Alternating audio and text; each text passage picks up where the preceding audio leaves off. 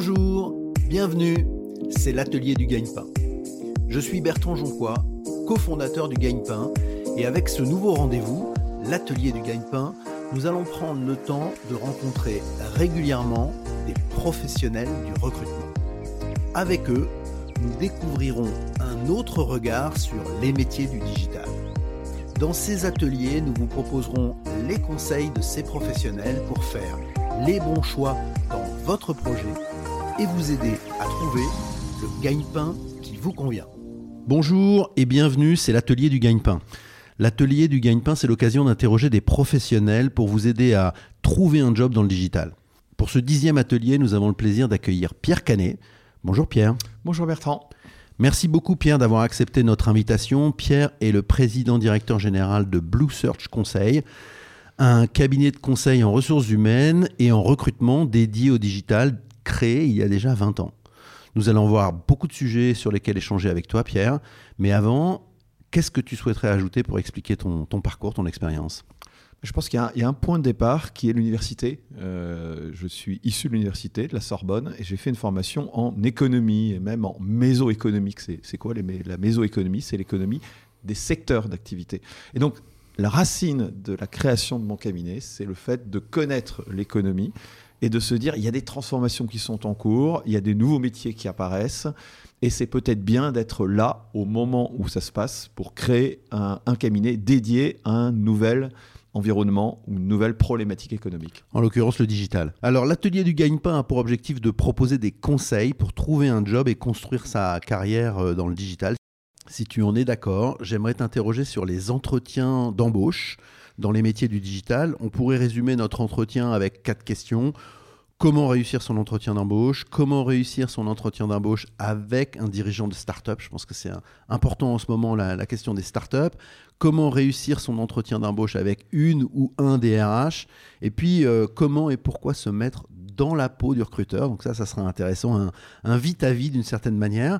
Euh, mais avant ça, est-ce que tu peux présenter Blue Search et expliquer ton rôle dans le, dans le cabinet?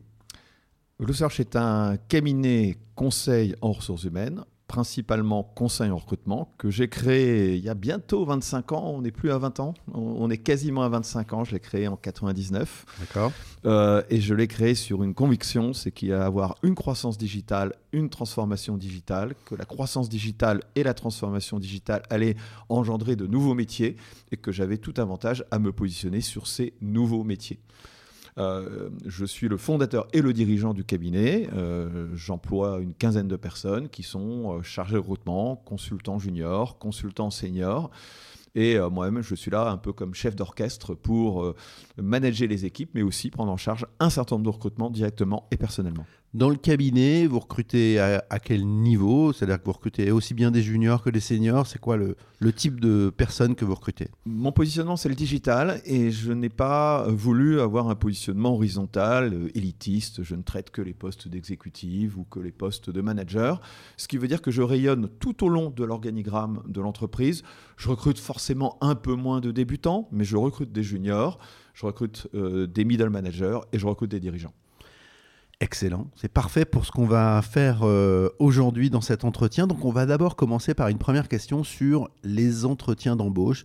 J'imagine que tu as beaucoup d'expérience sur ce sujet. Qu'est-ce que tu peux dire à ceux qui nous écoutent sur quels sont tes conseils pour bien préparer son, entretien d'embauche? Déjà de préparer. Euh, beaucoup de candidats viennent en, entretien, pas en touriste, mais de façon un peu improvisée.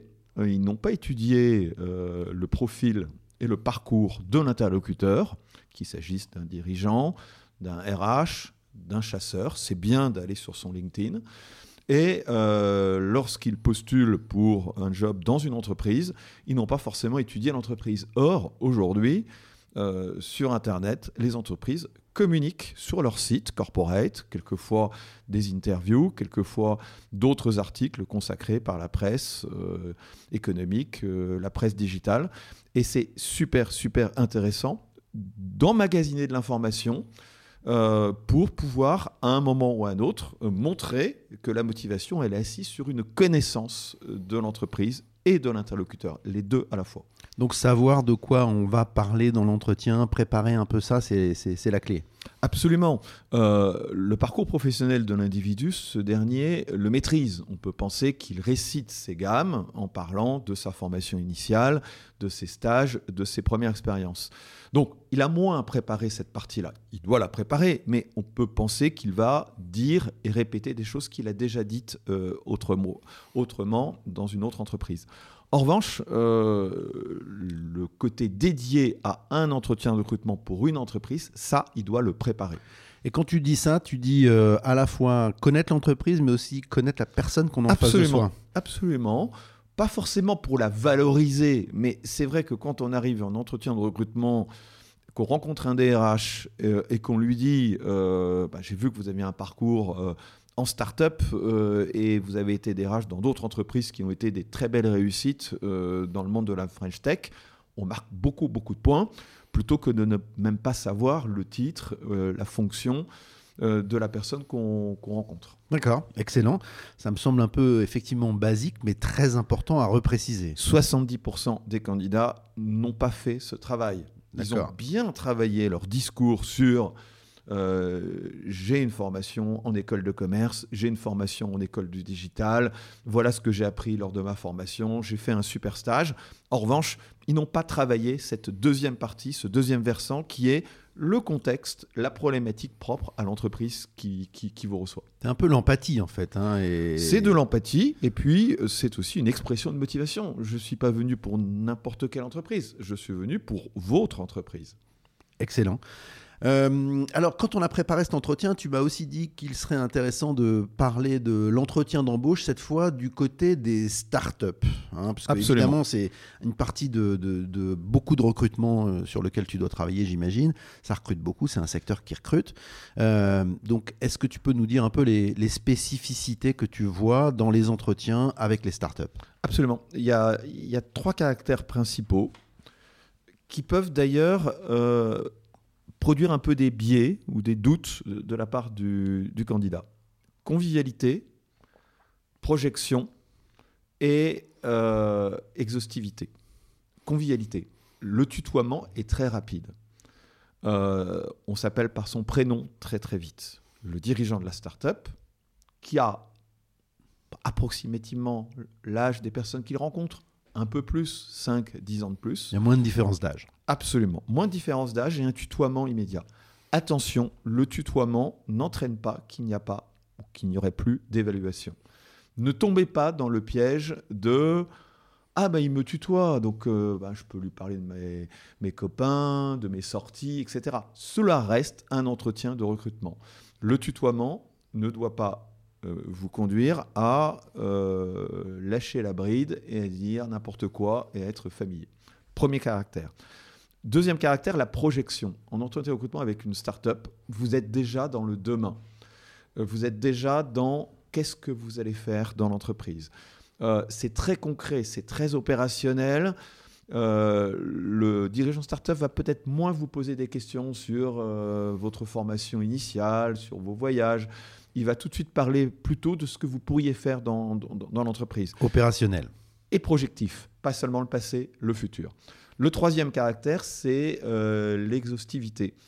Euh, en start-up, vous allez voir tout le monde. Vous allez voir quasiment tout le monde. Si la start-up euh, emploie une quinzaine de personnes, il est possible que vous ayez 12 ou 13 entretiens. Contrairement à ce qu'on imagine, les start-up font plus d'entretiens que les grandes entreprises. les grandes entreprises, elles savent que 3, 4, 5 entretiens est un maximum. Dans les startups, vous croyez que vous avez terminé le processus de recrutement? Ah ben non, vous allez encore rencontrer vos collègues, euh, un N-1, N plus 1, un investisseur, euh, etc. Et le côté projectif, le côté exhaustif amène très souvent à des études de cas. Vous allez pratiquement être dans la vie de la startup au cours du processus de recrutement. Par rapport à ce que tu disais sur la, sur la première question, j'imagine que là aussi, il faut être très en empathie avec l'entreprise, comprendre l'entreprise dans laquelle on rentre, avoir compris, je sais pas, le parcours du dirigeant, par exemple. C'est aussi un, point important, ça Tout à fait. Dans la préparation de l'entretien, euh, ce n'est pas seulement une question d'empathie, tu as raison, c'est une question d'empathie, le fait de connaître le parcours du dirigeant et l'activité de la start-up. C'est aussi une sorte de training pour être bien placé dans la course euh, lorsque très concrètement, le dirigeant d'entreprise va vous dire, mais si tu viens chez moi, euh, qu'est-ce que tu fais le premier mois? Qu'est-ce que tu fais la première année? Quels sont les partenariats que tu auras envie de nouer? Euh, avec qui auras-tu envie de travailler comme prestataire, etc. Si vous n'avez pas étudié l'entreprise, vos réponses seront déconnectées du réel et du futur de votre collaboration avec la startup. Alors il y a une autre question que j'avais envie de te poser par rapport à, tes réponses. Tu as dit 3, 4 entretiens, peut-être euh, presque une dizaine d'entretiens dans, dans, les startups. Euh, c'est quoi la moyenne? À quoi il faut s'attendre? Pour ceux qui nous écoutent Combien d'entretiens de, recrutement je vais avoir à effectuer pour un, poste? Euh, je pense qu'au minimum, c'est 5 entretiens. Au maximum, c'est 9 ou 10. Quelquefois, les entretiens se font à distance. Quelquefois, ce sont des entretiens groupés. Vous rencontrez plusieurs personnes à la fois. Mais vous pouvez rencontrer environ une dizaine de personnes au maximum et 4 ou 5 au minimum. D'accord. Donc là aussi, il faut se préparer un un petit chemin quand même globalement. C'est une course de fond. Euh, on va dire que c'est plutôt une course à obstacles. Euh, on est plus proche du 400 euh, mètres et ou, ou des courses de demi-fond. On n'est pas sur un sprint. et vous croyez que vous avez passé la ligne d'arrivée. Ah, on a oublié, Bertrand, tu vas devoir rencontrer également X qui est notre investisseur, investisseur historique. Ce serait bien que tu le vois. Alors, il y a une autre question auquel je pense en t'écoutant. Euh, les entretiens à distance. Est-ce qu'il y a des spécificités pour les entretiens à distance? J'imagine que ça doit représenter un poids important. quelle est la spécificité qu'il faut euh, préparer, anticiper pour ceux qui nous écoutent et qui ont des entretiens à faire à distance? Les signaux faibles sont quasiment absents des entretiens à distance. La posture, la poignée de main, euh, la démarche, euh, les chemins de traverse qu'on peut avoir lorsqu'on vient dans les locaux de l'entreprise, tous ces signaux qui sont extrêmement intéressants disparaissent. On n'a plus que le visage, on n'a plus que le décor, on n'a plus que la voix. Euh, c'est pas la même chose. Les entretiens à distance sont des entretiens plus courts, d'un quart d'heure, 20 minutes plus courts que les entretiens en face à face, en moyenne. Et d'autre part, le degré de concentration de l'interlocuteur, il est plus faible. On ne va pas se raconter d'histoire pendant l'entretien de recrutement, l'interlocuteur, le recruteur, consultant en recrutement, dirigeant de start-up ou des RH, peuvent avoir des sollicitations extérieures, quelqu'un qui rentre dans leur bureau, un mail important qui euh, arrive, quelquefois même un SMS, un appel téléphonique. Donc les réponses doivent être plus synthétiques euh, et il faut peut-être que vous puissiez, quand vous êtes candidat, répéter un peu plus qu'en entretien de recrutement de face à face, où le degré de concentration de l'interlocuteur est beaucoup plus élevé. Encore plus préparé, c'est-à-dire d'une certaine manière faire une sorte de répétition de son entretien. Répéter avant, répéter pendant l'entretien aussi. À répéter pendant aussi. Eh oui, euh, vous pouvez percevoir quand même dans les yeux de l'interlocuteur que ce dernier est en train de dériver, qu'il regarde l'écran, qu'il ne regarde pas forcément la petite fenêtre Teams, qu'il regarde peut-être autre chose. Donc dans certains cas, vous devez scander. Finalement, qu'est-ce qu'on est en train de faire? On est en train de faire un podcast, on est en train de faire de la radio. Tout passe par la voix. En Teams, 80% du travail, c'est la voix. 20 ou 30%, c'est l'écran. Mais c'est beaucoup, beaucoup la voix. Alors qu'en entretien de recrutement, euh, en face à face, il y a les gestes, il y a les mouvements, euh, il y a les apparences, euh, il y a la démarche. Donc vous devez vous concentrer sur la voix et faire passer des messages de façon peut-être un petit peu plus marquée qu'un entretien de recrutement de face à face. Ça veut dire aussi en termes d'équipement, être euh, bien équipé dans un endroit calme, euh, voilà, avoir un peu sa petite bulle pour préparer son entretien. Depuis le Covid, les candidats ont fait des gros, gros progrès. Euh, je, connais certains qui faisaient des entretiens dehors, j'en faisais aussi avec des clients où quelquefois les enfants passaient derrière l'écran, des anecdotes drôles, on en a. Soyez tranquille, gardez le temps nécessaire. Euh, ne cumulez pas les Teams euh, de demi-heure en demi-heure, ni même d'heure en heure. Prévoyez un temps de préparation avant et de décompression après pour réussir votre performance en entretien Teams. Et est-ce que tu préconises des notes? Parce que ça aussi, c'est un sujet qu'on a évoqué. Euh, l'entretien à distance permet d'écrire des choses, d'avoir des petites choses à côté de soi, des, choses préparées. Est-ce que c'est une bonne idée, ça, d'avoir un, un petit peu de notes, un petit peu de questions, un petit peu de texte euh, à portée de main Alors d'abord, euh, est-ce que vous devez avoir des notes avant et est-ce que vous devez en prendre pendant? Euh, C'est deux questions différentes. je pense que les notes que vous pouvez élaborer avant l'entretien de recrutement doivent être presque entièrement consacrés à l'entreprise elle-même. Donc vous pouvez ne pas vous souvenir exactement du profil de la personne que vous rencontrez, vous pouvez donc avoir son LinkedIn de côté, vous pouvez mettre quelques chiffres importants sur l'entreprise pour être en mesure, euh, à un moment ou à un autre pendant l'entretien, d'évoquer ces, ces points-là. Est-ce que vous devez prendre des notes pendant l'entretien? C'est compliqué. parce qu'à ce moment-là, vous baissez le regard. ou sinon, vous êtes capable d'écrire tout en regardant l'écran. Donc, je conseille de prendre très peu de notes, seulement les points essentiels qui pourraient vous servir pour l'entretien suivant, s'il y a un deuxième, puis un troisième entretien. Et dans un entretien en face à face, prendre des notes, c'est aussi un, plus? C'est beaucoup plus facile et c'est presque indispensable.